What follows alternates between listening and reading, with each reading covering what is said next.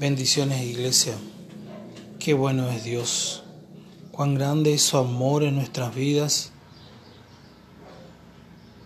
Cuánto amor, cuánta misericordia ha sido derramada en estos años que conocemos a Jesús. Pero es el momento que tomemos las cosas en serio. Es el momento que consagremos nuestra vida por completo al que nos llamó de las tinieblas a la luz admirable. Es el momento de entender que el tiempo de la gracia se está terminando. Por eso en esta mañana compartimos una palabra en Lucas capítulo 12, versículo 54 la palabra de Dios nos habla y dice, decía a la multitud, cuando la nube sale del poniente, luego decís, agua viene, y así sucede. Cuando sopla el viento del sur, decís, hará calor y lo hace. Hipócritas, saben distinguir el aspecto del cielo y de la tierra, y cómo no distinguís este tiempo. Iglesia, en esta mañana, el Maestro quiere que empecemos a entender este tiempo que Él determinó para la iglesia, este tiempo donde ven, vamos a ver las maravillas del cielo, donde vamos a incursionar en las profundidades de lo que es la gracia del Señor.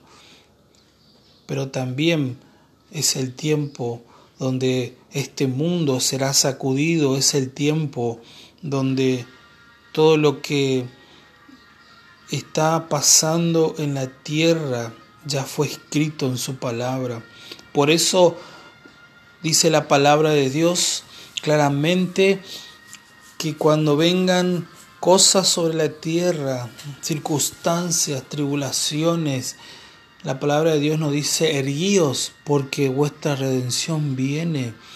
Hermano,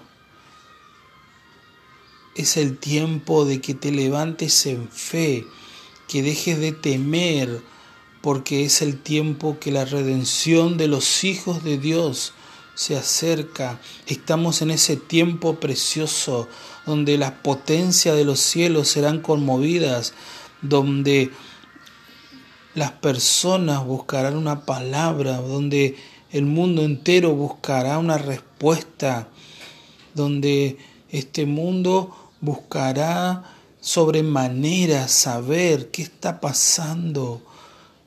Pero ahí entra en juego el rol tuyo como iglesia de Cristo en la tierra. Isaías dice, levántate y resplandece porque ha venido tu luz y la gloria de Jehová ha venido sobre ti. He aquí que tinieblas cubrirán las naciones, pero sobre ti, sobre ti nacerá su gloria. Es el tiempo de que la gloria de Dios resplandezca en tu vida. Por eso este mensaje es para vos que estás dudando, que estás con miedo, que estás en incertidumbre. Es el tiempo de que salgas de esa cueva y te presentes delante de Dios para este tramo final que nos toca pasar y digas, aquí estoy maestro, haz conmigo lo que prometiste. Aquí estoy, Maestro, para cumplir tu obra en esta última temporada de la humanidad. El Maestro en Lucas le reprende a la multitud, pero en los otros evangelios habla a sus discípulos también de la misma forma.